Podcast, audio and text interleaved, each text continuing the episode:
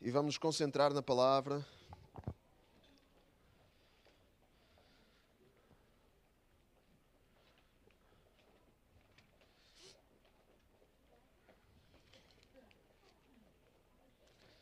Vamos abrir, podemos ir já abrindo na carta aos Hebreus.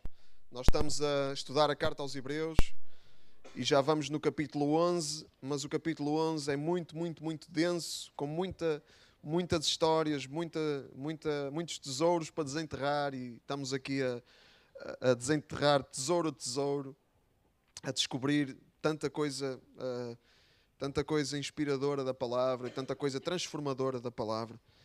Uh, e, e estamos no versículo, vamos para o versículo 13 do capítulo 11. Não é? Nós já vimos no resto do versículo 11 uh, que estamos a falar de fé, não é? porque o capítulo 11 começa logo com uh, uma definição de fé. A fé é o quê? A definição. A certeza das coisas que se esperam e a garantia das coisas que não se veem. Segundo a, a Bíblia para Todos, é a tradução que nós estamos a usar. Outras traduções podem dizer uma, coisas ligeiramente diferentes, mas a fé é a certeza das coisas que se esperam e a garantia das coisas que se não veem. E, e depois o autor aos Hebreus dá-nos vários exemplos de fé, vários exemplos de pessoas que nos mostram como é que isto se operacionaliza, como é que isto se vive na prática, esta coisa da fé, certeza das coisas que se esperam. Isto traduz-se em quê? Isto manifesta-se em quê? Reflete-se em quê? É? E estamos a ver várias histórias de pessoas uh, em que isto se refletiu. É? Uma dessas pessoas foi Noé. É? já, vimos, já ouvimos falar de Noé. Primeiro falamos de, de Caim e Abel. Não é? Foram, foi a primeira história, já falei aqui sobre isso hoje. Falamos de Noé. Não é? Uh, Noé foi, foi um homem de fé, como diz aqui, e Deus ele recompensou a fé. Não é? Deus uh, agrada-se da fé. Não é? Deus agrada-se da fé e Deus recompensa a fé. Nós vemos isso. Uh, Deus abençoa uh, a atitude de fé. Deus abençoa uh, aqueles que se dispõem a caminhar no caminho da fé. e a fé, é preciso ter cuidado aqui, porque a fé é, é confiança em Deus, não é confiança no homem. Não, é? não há mérito, quer dizer, não há mérito nenhum em, em confiar em Deus. Nós só estamos só estamos a dizer que nós próprios não, não valemos, nós próprios não somos capazes, nós próprios somos insuficientes e por isso confiamos naquele que é maior do que nós. Não, é? não há mérito nenhum, é pelo contrário. Não é? Ter fé é dizer que eu não consigo, que eu não posso, que eu não valho, que eu não presto. E dizer que Deus, sim, Ele é bom, Ele presta, Ele é, Ele é maravilhoso e que Ele pode fazer aquilo que eu não consigo fazer. Uh, e então confio nele. Um, e, e, quando nós confiamos nele, ele, ele, ele, Deus age de acordo com isso. Não é? Deus, Deus abençoa.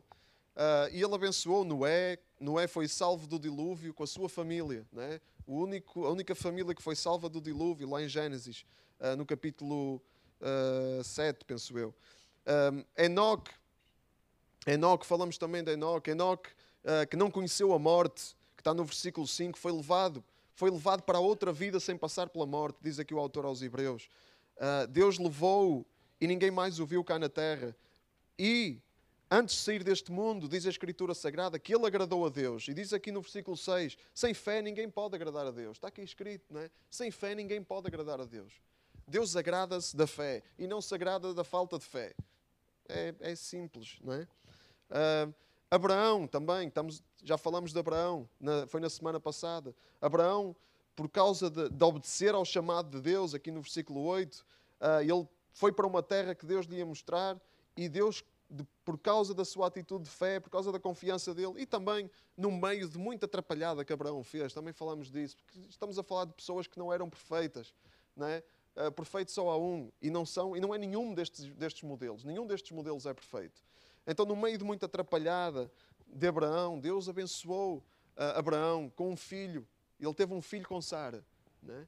que, que era aquilo que ele mais queria. Uh, e, e, Deus fez isso porque também era parte do plano de Deus. Então, vemos que estas pessoas todas, estas pessoas foram só, uh, foram só um, um pequeno fio. Falamos que foi, foram um pequeno fio na teia. Né? Estas pessoas, nenhuma destas pessoas viu na plenitude o cumprimento do plano de Deus. Deus tinha muito mais para fazer, o plano de Deus era muito maior do que, estas, do que cada uma destas pessoas. É? Nós temos a tendência para achar que somos o centro do mundo. É, é sempre a nossa tendência natural. E que, que, e que Deus tem que fazer o que Deus tem que fazer, tem que fazer connosco e em nós. Mas não é esse o modelo da palavra de Deus. Não é isso que a palavra de Deus nos ensina. A palavra de Deus ensina-nos que o plano de Deus é muito maior do que nós. E que a nós é-nos dado o privilégio de poder fazer parte, uma parte pequenina desse plano. Ser um fio na teia. Ser um fio no, na tapeçaria que Deus está a tecer né? ser um elo, um elo na cadeia. E é, cada uma destas pessoas foi um elo só na cadeia. E eles uh, foram importantes, mas Deus, o plano de Deus era muito maior do que eles. É? O caminho da fé que nós estamos a falar, o caminho da fé, é um caminho uh, em que nós não estamos focados no nosso próprio umbigo, estamos focados no plano maior de Deus. Estamos focados em deixar um legado, como tivemos a cantar, um legado, algo que fica depois de nós não é? algo que nós deixamos para quem vem a seguir a nós. E é exatamente por aqui, por esta ideia, que o autor aos Hebreus continua o seu discurso, no versículo 13. Versículo 13. Todas essas pessoas morreram na fé, sem terem recebido as promessas que Deus lhes tinha feito em vida. Cá está. Sem terem recebido as promessas que Deus lhes tinha feito em vida. Viram-nas de longe e alegraram-se com elas pois afirmavam que eram estrangeiros e que estavam só de passagem aqui na terra. Quem assim fala mostra claramente que anda à procura de uma pátria. Até aqui para já, todas estas pessoas morreram na fé, não receberam as promessas de Deus, como estávamos a falar.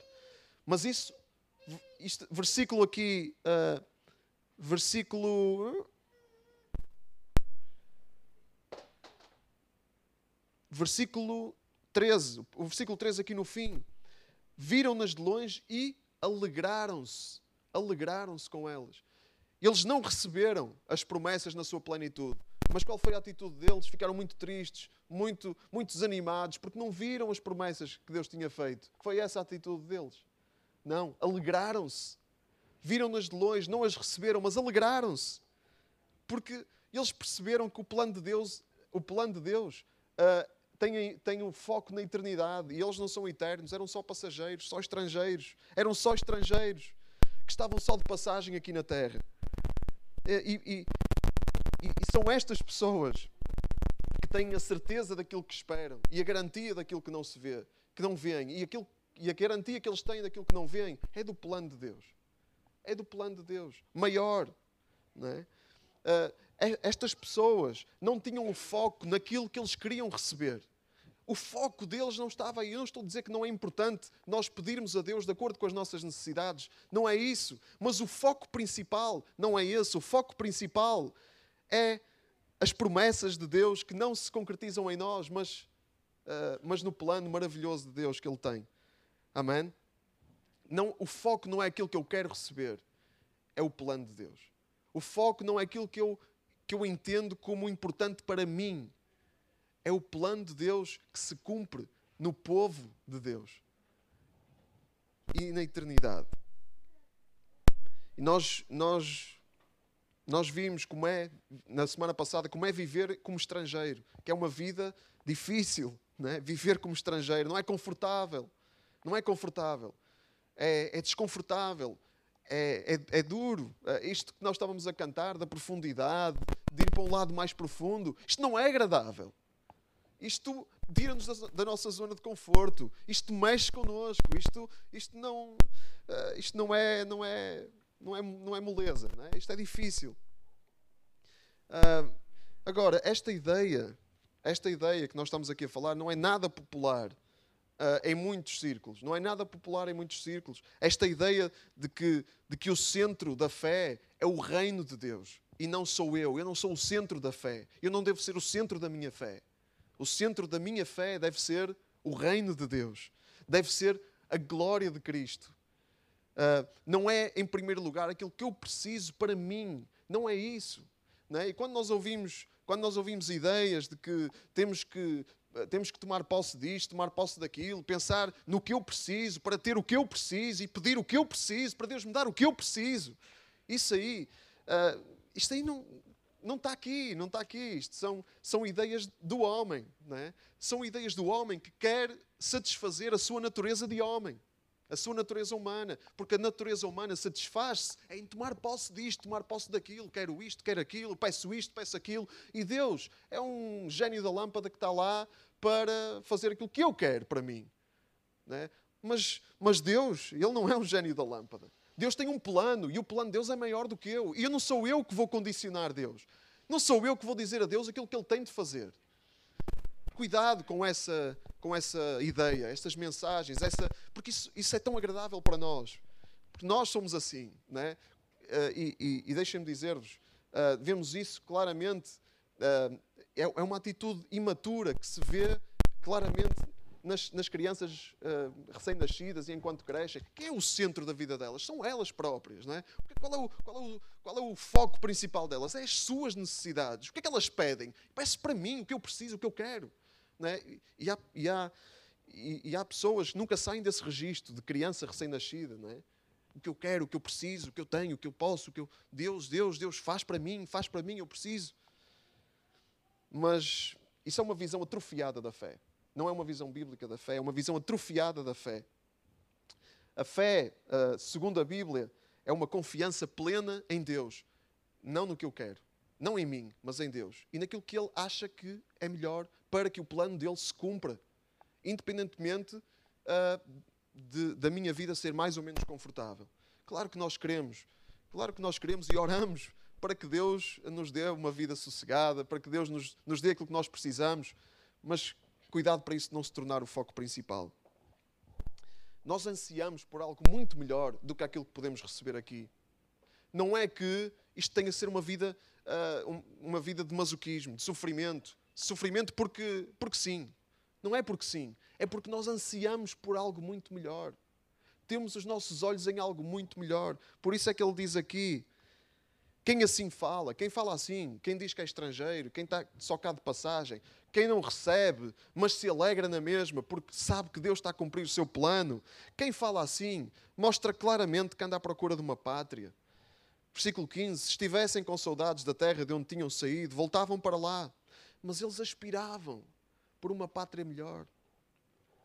Eles aspiravam por uma pátria melhor, a pátria celestial. Por isso Deus lhes preparou uma cidade mostrando assim que não se envergonha de ser chamado seu Deus. Eles aspiravam por uma pátria melhor. E nós? Porque é que nós pelo que é que nós aspiramos? Aspiramos pelo quê? Qual é o, o foco da nossa aspiração? Ansiamos pelo quê? Ansiamos pelo que podemos receber aqui. Isso não é, isso não é fé. Uh, isso não é, isso não é, não está de acordo com os modelos de fé que nós temos na Bíblia. Nós ansiamos por uma pátria melhor. Uma pátria que Deus tem reservado para nós, uma pátria que Deus tem prometida para o seu povo. E nós vamos ver, uh, vamos ver uh, que pátria é essa. É? Vamos a Apocalipse e vamos passar aqui bastante tempo em Apocalipse para, para perceber qual é esta pátria. É? Para perceber pelo que é que nós ansiamos, se é que nós ansiamos. Apocalipse 21.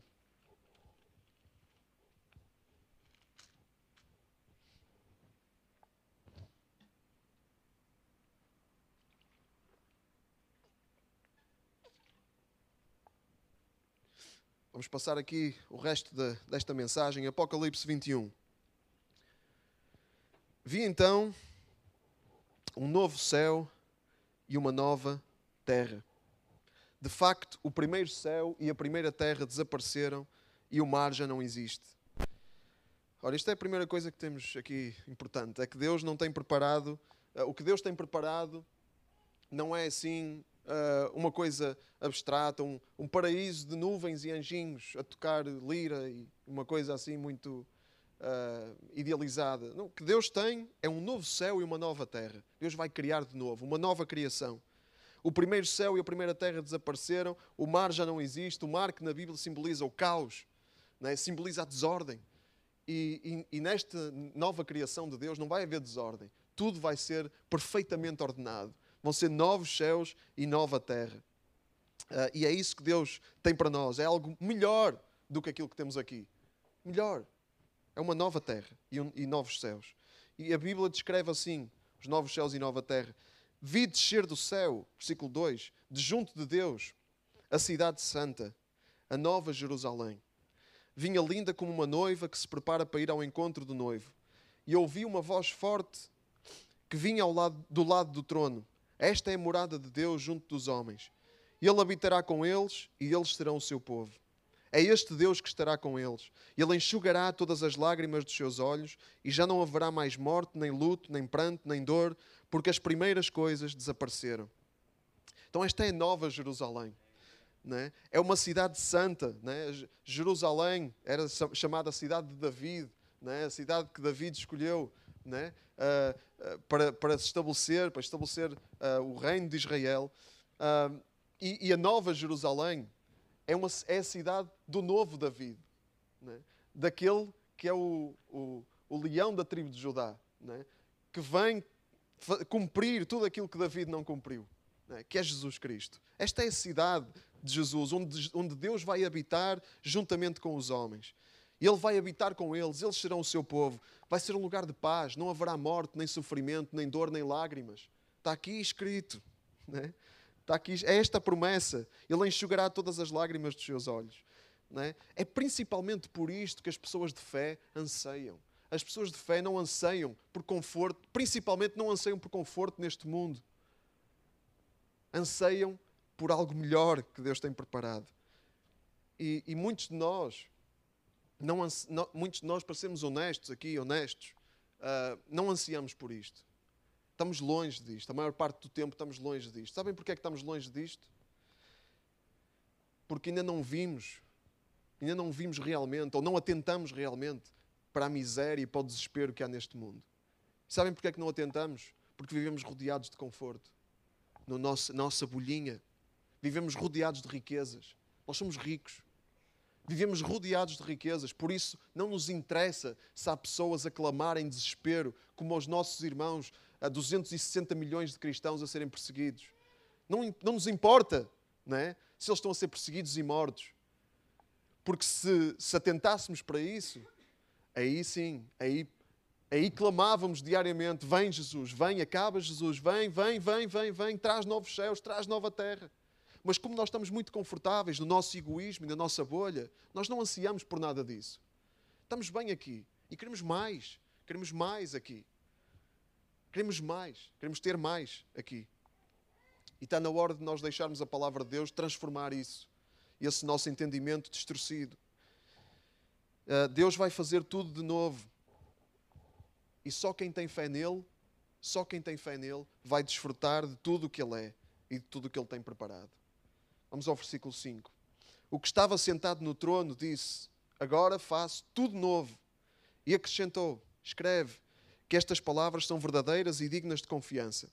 E disse-me ainda: É um facto. Eu sou o Alfa e o Ômega, o princípio e o fim. Ao que tem sede, dou-lhe a beber da água, a beber de graça da fonte de águas vivas. Aquele que vencer receberá estas coisas em herança. Eu serei o seu Deus e ele será o meu filho. Mas todos os cobardes, infiéis, depravados, assassinos, desonestos, feiticeiros, idólatras e todos os mentirosos terão o seu lugar no lago de enxofre de fogo, que é a segunda morte. É importante nós percebermos, irmãos, não começarmos a olhar muito para o lado, quando se fala de cobardes, infiéis, depravados, assassinos, desonestos, feiticeiros, idólatras, todos os mentirosos. Sabem porquê? Porque todos nós somos isto. Todos nós somos isto. Não há ninguém que não seja isto. E a nossa única esperança, a nossa única salvação é que Jesus, Ele nos veio salvar disto. E a salvação está em Jesus. As únicas pessoas que vão estar lá, nestes novos céus e nova terra, são as pessoas que beberem de graça da fonte de águas vivas. E só quem bebe é que é salvo. Né? E, a, e fonte de águas vivas fala de vida. Né? A água na, na Bíblia fala de vida. Né? E, a, e a água que Jesus oferece é a água da vida eterna. E só quem beber desta água é que vai ser salvo desta condição de cobarde, infiel, assassino, depravado, mentiroso, feiticeiro, idólatra, que somos todos nós. Todos nós somos culpados disto. Não é? uh, a não ser que haja aqui alguém que não. Não é? Toda gente, alguém aqui nunca mentiu? Não é? Alguém aqui nunca foi cobarde? Alguém aqui nunca, nunca foi infiel? A palavra de Deus diz: olha, assassino, alguém nunca foi assassino. A palavra de Deus diz que aquele que odeia o seu irmão é homicida. Jesus disse isso no Sermão do Monte. Isso não deixa ninguém de fora. Alguém aqui nunca odiou? Alguém aqui não, não olha para dentro de si e vê que essa tendência, essa inclinação está cá? E que a única salvação é Jesus para isso? É Jesus. Então só há dois caminhos: há o caminho da fé, da confiança em Deus, e há o caminho da segunda morte, da morte e da segunda morte. E, e, para, e para seguir o caminho da fé, temos que receber aquilo que Deus tem para nós, a água viva que Ele oferece em Jesus, a salvação que Ele oferece. Então, uh, já vimos que esta, esta nova pátria pela qual nós ansiamos é uma pátria em que não estamos lá sozinhos. Já, já reparamos nisso? Não estamos lá sozinhos. É uma pátria comunitária. É uma pátria em que, em que nós vamos estar juntos. Nós vamos estar juntos. Uh, não, é, não é uma pátria, uh, não é uma pátria de uma pessoa só, um país de uma pessoa só. Que triste, que deprimente que seria. Não, é? não. É uma pátria em que todos vamos estar juntos. Todos aqueles que forem, uh, que beberem desta água viva. E, e, e esta nova Jerusalém fala disso, fala de igreja, fala de comunidade, fala de família. Família, a igreja é família de Deus. E e esta, esta nova, nova Jerusalém, não é por acaso que é chamada, é, é, é, fala-se nesta nova Jerusalém como a consumação da igreja. Porque noutra, noutras partes da Bíblia a igreja é chamada também a noiva de Jesus. É? E a nova Jerusalém é chamada, é, é vem como noiva. Um, então é, é profundamente comunitária. E, e é isto exatamente que o, que João, que foi quem escreveu o Apocalipse, diz. E vamos ler no versículo 9. Um dos sete anjos que tinham as sete taças cheias com os sete últimos castigos aproximou-se de mim e disse: Vem cá, vou mostrar-te a noiva, a esposa do cordeiro. Transportou-me em espírito a uma montanha grande e alta e mostrou-me a cidade santa, Jerusalém, que descia do céu, de junto de Deus. Tinha a glória de Deus, brilhava como uma pedra preciosa, parecida com uma pedra de jaspe cristalino. A cidade estava rodeada de uma muralha grande e alta com doze portas. Nas portas tinha doze anjos, e em cada porta estava escrito o nome de uma das tribos do povo de Israel. Três portas davam para o oriente, outras três para o norte, outras três para o sul, e outras três para o ocidente. As muralhas tinham doze alicerces, e em cada um estava escrito um dos nomes dos doze apóstolos do Cordeiro. Então, todos, tudo aquilo que lemos. Uh, a, a, Nova Jerusalém é a noiva, a esposa do Cordeiro. A igreja é que vai habitar nessa pátria. Né? A igreja e Nova Jerusalém são indissociáveis. Portanto, nós aqui é para começarmos já a treinar. É para começarmos já a treinar. Uh, com uma ressalva: é que aqui o treino é duro, mas depois lá vai ser muito mais fácil. Né? Porque aqui há sofrimento, aqui há lágrimas, há dor. Aqui temos esta nova, esta, esta inclinação que nos puxa para odiar o nosso irmão que nos puxa para ser cobardes, para ser assassinos, para sermos mentirosos. Lá, na Nova Jerusalém, não vai haver. Não vai haver isso. É? Então, aqui o treino é duro, é difícil, mas é um treino necessário. É? é um treino necessário. Porque enquanto estamos aqui, nós precisamos de treinar a fidelidade, mesmo no meio da dureza, mesmo no meio da, da dificuldade, mesmo no meio do ódio, mesmo no meio do sofrimento. Nós somos, somos chamados para treinar uh, esta, esta comunhão uns com os outros, esta, esta vida partilhada. Igreja é partilhar a vida. Como a Nova Jerusalém vai ser uma pátria em que vamos todos partilhar. Um, e todos estes elementos que fala aqui têm o seu simbolismo. É? O, o, livro do Apocalipse está cheio de símbolos. Nós temos que interpretar os símbolos, temos que perceber quais são, o que é que isto simboliza. Esta, esta, a cidade tinha a glória de Deus. Deus estava lá como uma pedra preciosa, é? as, as pedras preciosas, o ouro puro, significa a perfeição, a glória de Deus que está lá e que brilha. É um termo, é uma comparação fraca, mas é a comparação que temos, é? Ah, porque a glória de Deus transcende tudo isto. A cidade estava rodeada com uma muralha, em cada porta, na, eh, uma muralha grande e alta com 12 portas, e em cada porta estava escrito o nome de uma das tribos do povo de Israel, porque Israel foi a porta para Deus uh, cumprir o seu plano de chamar uma igreja. Israel foi a porta de entrada para todos os povos, tribos, línguas e nações. É? Que era esse o plano de Deus. Deus constituiu um povo em Israel para abrir a porta. É? E é por isso que estão os nomes das tribos de Israel nas portas. Porque é pelas portas que entra, pelas portas de Israel que entram todos os povos, tribos, línguas e nações. Uh, e, e, é graças a isso que nós estamos aqui. Mas uh, estas portas davam para todo lado, porque por todo lado, norte, sul, oriente, ocidente, por todo lado se pode entrar. Deus chama todos, todas as nações para entrarem por todo lado. A porta está aberta. E as muralhas tinham 12 alicerces. E o que é que estava nos alicerces da muralha? Um dos nomes, 12 alicerces, em cada um escrito um dos nomes dos 12 apóstolos. Porquê? Porque nos alicerces está a doutrina dos apóstolos. Nos alicerces está o testemunho de Cristo. É esse o alicerce da cidade. É esse que deve ser o nosso alicerce. A doutrina dos apóstolos, a palavra de Deus, a revelação de Cristo, é? que, que, que Deus escolheu revelar-se através do testemunho de 12 pessoas muito imperfeitas que Ele chamou, mas que foram. Uh, um deles perdeu-se, uh, mas que foram fiéis. É? Os 12 apóstolos Uh, depois Judas foi substituído, né? e um dos nomes é o de Matias. Uh, mas tudo nessa cidade estava medido ao pormenor. Medido ao pormenor. E, e é interessante ver o pormenor uh, da descrição da cidade. Vamos ler aqui no versículo 15. O anjo que me falava tinha uma régua de ouro para medir a cidade, as portas e a muralha. A planta da cidade era quadrada, pois tinha tanto de comprimento como de largura. Mediu a cidade com a régua, e a cidade tinha 12 mil estádios de comprimento e o mesmo de largura e de altura. Mediu também a muralha, segundo a medida dos homens que o anjo usava. A muralha tinha 144 braçadas de altura. Os muros eram de jaspe.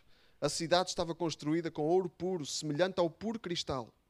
Os alicerces da muralha da cidade estavam decorados com toda a espécie de pedras preciosas o primeiro com jaspe, o segundo com safira, o terceiro com calcedónia, o quarto com esmeralda, o quinto com ónix, o sexto com sardónica, o sétimo com crisólito, o oitavo com água marinha, o nono com topázio, o décimo com ágata, o décimo primeiro com jacinto, o décimo segundo com ametista.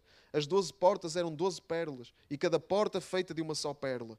A praça central da cidade era de ouro puro, como se fosse vidro transparente. Reparem no pormenor. Sabem o que é que nos diz isto? Que Deus não deixa nada ao acaso. Cada centímetro está planeado. Cada cabelo da, cabe da nossa cabeça está contado. Deus não deixa nada ao acaso. E tudo o que Deus faz, cada pormenor do que Deus faz, é bom. É, é perfeito. É precioso. É, é como pedra preciosa. Tudo aquilo que Deus faz. Esta nova cidade vai ser. Uh, está planeada ao milímetro. Né? Como a nossa vida é conhecida por Deus ao milímetro como Deus conhece todas as coisas. E o intuito de Deus é transformar todos os pormenores que estão errados aqui neste mundo, transformá-los em perfeição. Essa é a nova Jerusalém. Deus vai transformar tudo o que está errado aqui em perfeição. Cada milímetro vai ser perfeito. E a, e a maior maravilha da cidade, qual é que é a maior maravilha desta cidade? Qual é que é a maior maravilha da cidade de Deus? É o próprio Deus. É o próprio Deus. Vamos ler o versículo 22. Não vi qualquer templo na cidade. O Senhor Deus, o Todo-Poderoso e o Cordeiro é que são o seu templo. A cidade também não precisa do sol ou da lua para alumiar. A glória de Deus ilumina e a sua lâmpada é o Cordeiro. A glória de Deus ilumina a cidade. A sua lâmpada é o Cordeiro. Mais uma vez, o protagonismo, a glória, o centro é para Deus e o seu Cristo. Deus e o Cordeiro. É? E eles estão no centro. Este Cordeiro é o principal, é o foco. É? Tudo gira à volta desta cidade. Uh, esta cidade ilumina tudo. A glória de Deus é suficiente para iluminar tudo. Não há templo lá. Não há templo porque não é preciso templo. Deus vai estar em tudo e em todos. É por isto que nós ansiamos. Ansiamos por isto. Ansiamos por esta nova cidade. Clamamos e oramos para que Deus venha e traga esta nova criação. Tudo o que é bom, tudo o que é glorioso, vai, vai confluir nesta cidade. A perfeição da glória de Deus vai estar nesta cidade. E nós somos convidados para estar nesta cidade, para fazer parte desta cidade, para ser cidadãos desta cidade. Não somos chamados para. Uh, não somos chamados para. para vivermos aliados deste mundo. Cuidado. Não somos chamados para olhar só para esta cidade e esquecer tudo o que está à nossa volta. Não. É? Deus chama-nos para sermos cidadãos aqui deste mundo também, mas a perceber que não é esta a nossa pátria principal. Não é este o foco principal da nossa vida. Enquanto estamos neste mundo, nós devemos ser cidadãos ativos deste mundo. Devemos olhar para quem está ao nosso lado e procurar abençoar quem está ao nosso lado, mostrar o amor de Deus a quem está ao nosso lado. E nós só podemos mostrar o amor de Deus a quem está à nossa volta quando nós nos envolvemos com as pessoas. Por isso é que não aquela, aquela, aquele desequilíbrio de nós ficarmos só fixos nas coisas uh, celestiais e esquecermos tudo o que está aqui, não é bíblico. Não é da palavra. É um equilíbrio difícil. Não é? Estar com os pés no chão, com os pés nesta terra e com os olhos na eternidade. Mas é para isso que Deus nos chama. E estar de pés no chão significa estar atentos a tudo o que se passa à nossa volta. É? Então a ideia não é sermos uh, uns uns ermitas, uns aliados de, da realidade aqui. Não. Enquanto estamos aqui, aliás, Deus ele quer usar-nos aqui, ele quer chamar muitos mais do que nós. Para terminar, vamos ler só no capítulo 22. Capítulo 22, versículo 1. O anjo mostrou-me depois o rio das águas vivas, que brilhava como cristal e que saía do trono de Deus e do Cordeiro no meio da praça da cidade e de cada lado do rio, crescia a árvore da vida, que dava frutos doze vezes por ano, em cada mês o seu fruto. E as, e as folhas da árvore servem de remédio para toda a gente. E nunca mais haverá maldição de Deus. E na cidade estará o trono de Deus e do Cordeiro. E os seus servos hão de prestar-lhe culto. Hão de vê-lo frente a frente. E o seu nome estará gravado na fronte deles. Não vai haver mais noite nem eles terão necessidade da luz da lâmpada ou do sol, porque o Senhor Deus será a sua luz e hão de reinar para todo o sempre. Este é o nosso verdadeiro destino. Amém? Este é o nosso verdadeiro destino. Vemos que saía o rio das águas vivas do trono do Cordeiro. O trono em que Deus se assenta com o seu Cristo. E de lá sai o rio de águas vivas, que a todos cura. No meio da praça, a árvore da vida, que dava frutos 12 vezes por ano. Esta nova Jerusalém não é só a nova Jerusalém, é um novo Éden. É um novo paraíso que Deus que Deus tem preparado em que todos vão poder comer da árvore da vida livremente. Quando Adão pecou e Deus expulsou Adão e Eva do paraíso, eles ficaram impedidos de comer da árvore da vida. Mas nós, da nova criação, somos convidados a comer das folhas da árvore da vida e a ter vida eterna. Vida eterna, que é o que Deus tem preparado para nós.